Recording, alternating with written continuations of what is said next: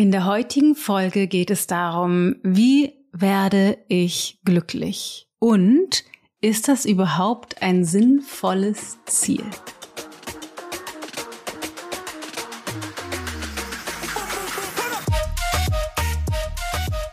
Hello, hello, herzlich willkommen zu Da ist Gold drin. Mein sehr ehrlicher Podcast, in dem wir eintauchen in die ganze Saftigkeit des Seins und die Qualität des Erlebens des Lebens steigern. Ich bin Dana Schwand, Gründerin der Into Being Coaching Philosophie und deine Gastgeberin. So schön, dass du da bist. Let's fest!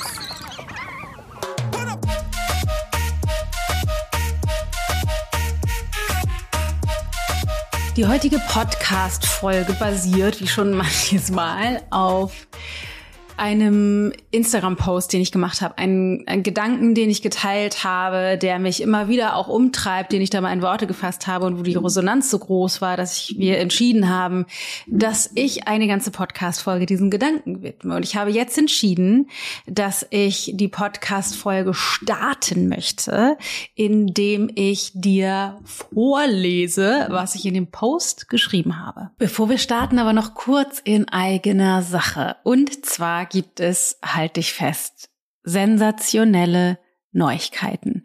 Ab Anfang Oktober starte ich eine Workshop-Reihe, die heißt The Entrance. The Door to Everything You've Always Wanted. Der Eingang, also die Tür dazu, was du dir schon immer gewünscht hast. Das Ganze ist, kostet nichts, ist kostenfrei für 0 Euro und anmelden kann man sich ab Mitte September, aber du kannst dir das schon mal vormerken. Anfang Oktober findet das statt und es ist ganz spannend. Es findet auf unterschiedlichen Kanälen statt. Wir haben gedacht, wir machen das nicht hinter den Kulissen, sondern öffentlich auf ähm, meinem Instagram-Kanal, auf dem, Achtung, bald neuen Instagram-Kanal, der Facebook-Seite und es wird eine Facebook-Gruppe geben. Dazu im Detail aber mehr, worum es in die Entrance geht. Es wird vier Sessions geben von irgendwie halbe Stunde, dreiviertel Stunde ungefähr. Und ich gebe dir Input und nehme dich mit auf eine Reise, in der du in dir die Tür findest zu dem, was du dir schon immer gewünscht hast. Es wird transformative, kann ich dir nur sagen. Markierte das schon mal. Und zweitens, was ich sagen wollte, ist, in Kürze starten wir die Anmeldung für Alive. Alive, Taste the Richness of Life, unser Signature-Kurs über fast vier Monate, der Mitte Oktober beginnt, nur einmal im Jahr stattfindet und ein Training ist. Das heißt nicht nur es gibt Input, sondern es sind Training-Sessions, dreistündige Training-Sessions, zweistündige Q&A-Sessions, ein extra Peaceful Mind-Kurs, in dem ich dich mitnehme auf die Reise hinter deine Konditionierung, dass du die Verstrickungen erkennst, dass du die Tools hast, bei dir selbst weiter zu untersuchen und dass ich dich mitnehme in die Tiefe, in deine spirituelle Praxis, in die spirituellen Wahrheiten, so dass du die eigentliche die eigentlichen Wahrheiten hinter den Wahrheiten, hinter den bisherig gedachten Wahrheiten erkennst und dem Leben auf einer neuen Ebene begegnen kannst. Das ist Alive. Außerdem, ganz kurz noch, werden wir in Kürze die Bewerbungen für die Ausbildung öffnen. Und das Besondere ist, erstens, Alive ist Zugangsvoraussetzung für die Ausbildung. Also bei, bei der Ausbildung kannst du nur mitmachen, wenn du Alive auch gemacht hast. Das ist das Erste. Und das Zweite ist, dieses Jahr, wenn du dich dieses Jahr für die Ausbildung bewirbst und angenommen wirst, kostet die Ausbildung noch den aktuellen Preis von 10.000 Euro. Ab Anfang nächsten Jahres, ab 2024, ähm, steigt der Preis. Und die Ausbildung beginnt im Mai. In diesem Sinne, ganz viel Spaß mit der heutigen Folge und ich hoffe, ich sehe dich in The Entrance oder Alive oder der Ausbildung. Viel Spaß.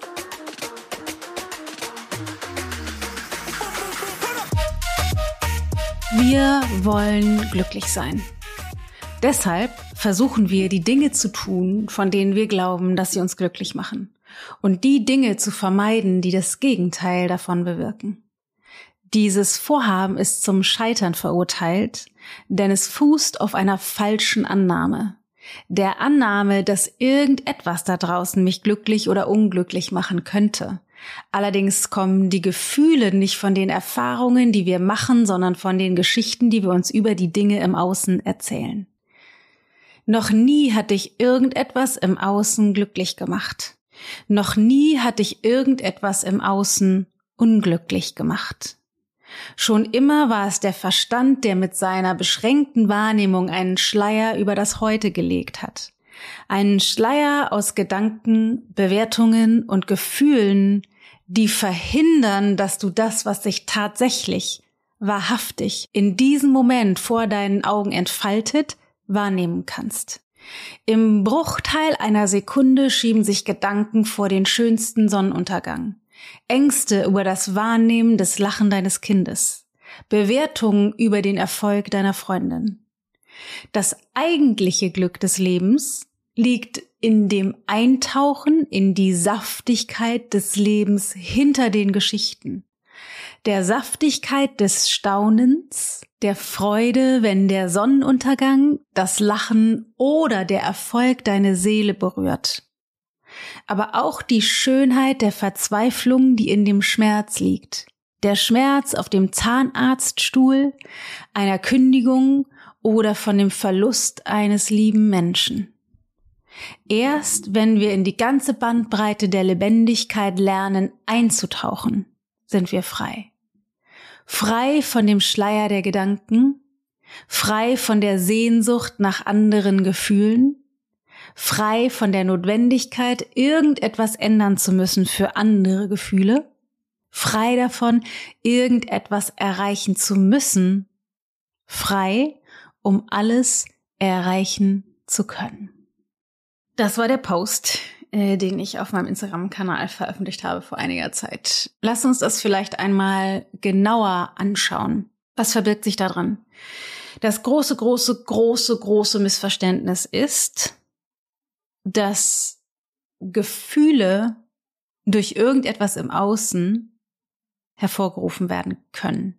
Überhaupt. Das hast du bestimmt schon mal gehört und du würdest vermutlich, wenn du Teil der Interview-Community bist, wenn du mir schon länger folgst, wenn du auf diesem Weg der persönlichen Weiterentwicklung bist, dem vermutlich auch zuhören. Es ist wie so ein klassischer Spruch, wir machen uns unsere Gefühle natürlich selbst. Ja, klar, macht Sinn. Und dennoch sagen wir Dinge wie, du verletzt mich. Das nervt. Und so, was impliziert, dass wir das zwar kognitiv logisch verstehen können, aber nicht wirklich eine Wahrheit geworden ist, nach der wir leben, was tatsächlich ein großes Problem ist, weil ich möchte zum Friseur nicht, weil ich will, dass der meine Haare kürzt oder eine andere Farbe mich in eine andere Farbe versetze, meine Haare, sondern weil ich mich nach dem Gefühl sehne, was ich habe, wenn ich beim Friseur war. Ich sag mal, Klammer auf, hoffentlich war es ein guter Friseur, Klammer zu. Ich möchte nicht andere Klamotten haben, weil die an sich besser aussehen, sondern weil ich mich nach dem Gefühl sehne, wenn ich etwas anhabe, was in meinen Augen gut zu mir passt. Auch das ist eine spannende Sache anzugucken. Stell dir vor, du gehst shoppen, stehst in der Umkleidekabine und probierst ein Pulli an. Was ist das, was du tatsächlich machst? Spürst du das Material, die Wertigkeit, also ob das irgendwie passt, also ob das die Teile deines Körpers bedeckt und wärmt, die du bedeckt und gewärmt haben möchtest? Oder guckst du, wie wirke ich in meinen Augen da drin, wenn ich mich im Spiegel betrachte? Was sagt das aus, wenn ich mich in diesem Pulli zeige? Was kommuniziere ich damit? Ich bin sportlich, ich bin cool, ich bin lässig, ich bin stylisch, ich bin schick, ich bin elegant, ich bin, äh, keine Ahnung, äh, reich, ich bin ähm, ich, meine Werte, ich lege keinen Wert auf Marken, ich lege Wert auf Marken. Was da sagt das wieder darüber aus, wer ich bin? Das heißt, wenn ich jetzt shoppen gehe und einen Pulli kaufe, dann will ich diesen Pulli kaufen, weil wenn ich keine Ahnung, den wahnsinnig teuren Pulli oder den nicht Markenpulli kaufe oder den besonders sportlichen oder besonders eleganten Pulli kaufe und den dann anziehe, ein besonderes Gefühl mir produziere, weil dieser Pulli das ausdrückt, was ich ausdrucken möchte. Das Gefühl entsteht aber nicht durch den Pulli, sondern das Gefühl entsteht durch die Geschichte, die ich mir zu dem Pulli erzähle und den aus der Geschichte resultierenden Gefühlen, die ich mir mache. Wenn es aus dem Pulli käme, müsste ja, wenn du meinen Pulli anziehst oder XY meinen Pulli anzieht, die gleichen Gefühle haben. Ist ja nicht so. Selbst wenn wir die gleiche Figur haben und es passt, passen würde, ist das nicht so. Das heißt, ich kaufe mir den Pulli nicht vorrangig, um irgendetwas nach außen zu präsentieren, auch wenn das ein großer Teil der Geschichte ist, sondern ich kaufe den Pulli, weil das, was ich glaube, was er repräsentiert, zu meiner Geschichte passt und ich dazu bestimmte Gefühle habe. Ich möchte in den Urlaub fahren, nicht weil ich unbedingt im Urlaub sein will an sich, sondern weil ich mir die Gefühle wünsche, die ich glaube zu haben, wenn ich in den Urlaub fahre. Ich möchte nicht einen bestimmten Job haben, um einen bestimmten Geldbetrag zu verdienen, sondern ich möchte die Gefühle haben, die ich erwarte zu haben in dieser Position mit der Menge an Geld. Ich möchte nicht Kinder haben an sich wegen des Kindes, sondern weil ich besondere eine Geschichte habe und glaube, Gefühle zu haben, wenn ich ein Kind habe, wenn ich Mama bin oder Papa bin. Ich möchte nicht in Partnerschaft sein, weil ich den potenziellen Partner unbedingt will, sondern weil ich mich nach den Gefühlen sehne, die ich glaube zu haben, wenn ich einen Partner habe. Alles, was wir tun, tun wir aus egoistischen Gründen. Und diese egoistischen Gründe sind, die, oder ist, dieser eine egoistische Grund ist, dass ich die Gefühle haben will, die ich mit dem, was ich haben will, erschaffen will, bewirken will, leben will, dass ich diese Gefühle haben will. Das bedeutet auch als Konsequenz, dass mein Leben in einer schmalen Spur läuft. Und die schmale Spur befindet sich wie auf Messers Schneide. Einerseits versuche ich möglichst viele Dinge in meinem Leben zu haben, also in mein Leben zu kontrollieren, die mir gute Gefühle machen. Und all die Dinge, von denen ich glaube, dass sie mir negative Gefühle machen, sie mir negative Gefühle machen, können sie nicht, aber mit denen ich mir negative Gefühle machen würde, die ich vermeiden will, versuche ich rauszukontrollieren aus meinem Leben. Das ist der Grund, warum viele von uns nicht so gerne ins Krankenhaus gehen, weil wir im Krankenhaus uns Gefühle machen, die wir nicht haben wollen oder auf dem Friedhof oder keine Ahnung, es gibt, deswegen fällt mir gerade ein, bezogen auf Friedhof oder Krankenhaus, es ist so oft, dass Menschen, die einen Schicksalsschlag haben, also keine Ahnung, eine schlimme Diagnose oder jemanden verlieren oder in Trauer oder was auch immer sind, dass die berichten, an dem Punkt hat sich entschieden, wer wirklich mein Freund oder meine Freundin war, weil viele sich nicht gemeldet haben. Viele haben sich abgekehrt. Warum? die kehren sich ja nicht ab oder melden sich nicht, weil, weil es ihnen egal ist. Ganz im Gegenteil. Die melden sich nicht, weil es ihnen so sehr ans Herz geht und sie aber nicht wissen, wie sie mit dem ganzen Schmerz, der da dranhängt, bei ihnen selbst und bei der betreffenden Person umgehen sollen, weil niemand von uns gelernt hat, mit diesem Schmerz umzugehen. Und um sich dem nicht auszusetzen, weil unser Leben darauf ausgerichtet ist, Schmerz zu vermeiden, weil wir wollen ja die guten Gefühle, die glücklich sein Gefühle haben, ziehen wir uns zurück, verschieben den Anruf, melden uns doch nicht, schicken vielleicht eine Karte mit alles Gute, mein Beileid, gute Besserung, aber vermeiden die tatsächliche Konfrontation, weil wir nicht wissen, wie wir mit dem Schmerz umgehen können. Dem Schmerz der Person können, mit dem Schmerz der Person können wir nicht umgehen, weil wir nie gelernt haben, mit unserem eigenen Schmerz umzugehen. Das bedeutet auch, wenn irgendetwas passiert, was wir so bewerten, dass wir uns negative Gefühle machen. Ich sage mal negative Gefühle in Anführungszeichen, Zeichen, wie zum Beispiel, wir werden aus dem Nichts gekündigt und kriegen Angst oder fühlen uns nicht gewertschätzt, nicht geliebt, nicht oder irgendwie zurückgewiesen. Oder unser Partner, Partnerin da macht irgendwas. Oder äh, keine Ahnung, wir verlieren Geld oder was auch immer. All das versuchen wir zu vermeiden, auf Gedeih und Verderb. Das heißt, unser Leben wird gesteuert von der fälschlichen Annahme, dass irgendetwas da draußen zu guten Gefühlen führt und irgendetwas da draußen zu negativen Gefühlen führt. Und das tut es ja auch. Also wir machen immer wieder die Erfahrung, dass das der Realität entspricht, weil wir uns immer wieder die passenden Gefühle dazu machen. Allerdings kommen die Gefühle aus einer anderen Quelle. Und das große Problem ist, wenn wir auf dieser Grundlage unser Leben leben, bedeutet das, dass wir unseren Erfahrungsspielraum radikal einschränken, was die Saftigkeit des Lebens angeht. Und es gibt eine weitere schlechte Nachricht, denn Gefühle funktionieren auf so einer Skala der Intensität. Damit will ich sagen, wenn ich die intensiven negativen Gefühle versuche rauszukontrollieren aus meinem Leben, dann schneide ich automatisch auch die intensiven positiven Gefühle ab, weil es die, weil ich sozusagen nur die Intensität des Gefühls kontrollieren kann, aber nicht das spezifische Gefühl. Wenn ich also viele Jahre damit verbringe, wie das viele von uns wirklich täglich tun, diese krassen, negativen, schmerzhaften Gefühle rauszukontrollieren aus meinem Leben, kontrolliere ich auch die Dankbarkeit, die Liebe, die Nähe, die Hingabe, das, die, die, die Verbundenheit, all die Saftigkeit, die Lebendigkeit, die es gibt in meinem Leben, die kontrolliere ich auch raus. Also die verschwindet auch. Das heißt, wir werden immer, ich möchte sagen, tauber. Also wir fühlen insgesamt immer weniger die ganze Saftigkeit, das ganze Spektrum des Lebens. Wir fühlen immer weniger. Das heißt, es ist wichtig zu verstehen, dass nichts im Außen überhaupt etwas mit diesen Gefühlen zu tun hat. Deswegen in meinem Post, du kannst auch auf dem Zahnarztstuhl glücklich sein. Und zu verstehen, dass die Gefühle aus den Geschichten kommen und den Bewertungen, die wir über die Situation haben. Wie kommen wir raus aus dem Dilemma? Wir kommen ausschließlich raus aus dem Dilemma, in dem wir lernen, alle Gefühle zu umarmen, alle Gefühle einzuladen, indem wir die Schönheit im Schmerz finden, indem wir die Schönheit in der Verzweiflung finden, indem wir die Schönheit in der Angst finden.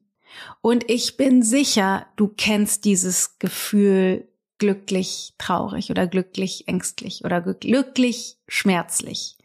Wenn du, keine Ahnung, zum Beispiel dein Kind auf Klassenreise schickst. Das ist ein kleines Beispiel für die Mamas. Und du merkst, wie es dir das Herz zerreißt, dass dein Kind vielleicht weint am Abschied, aber du weißt, dass das Kind die Zeit seines Lebens haben wird, wenn es da ist. Das heißt, du bist, du spürst den Schmerz und gleichzeitig bist du so stolz und überglücklich, dass dein Kind das schafft. Dann bist du glücklich traurig.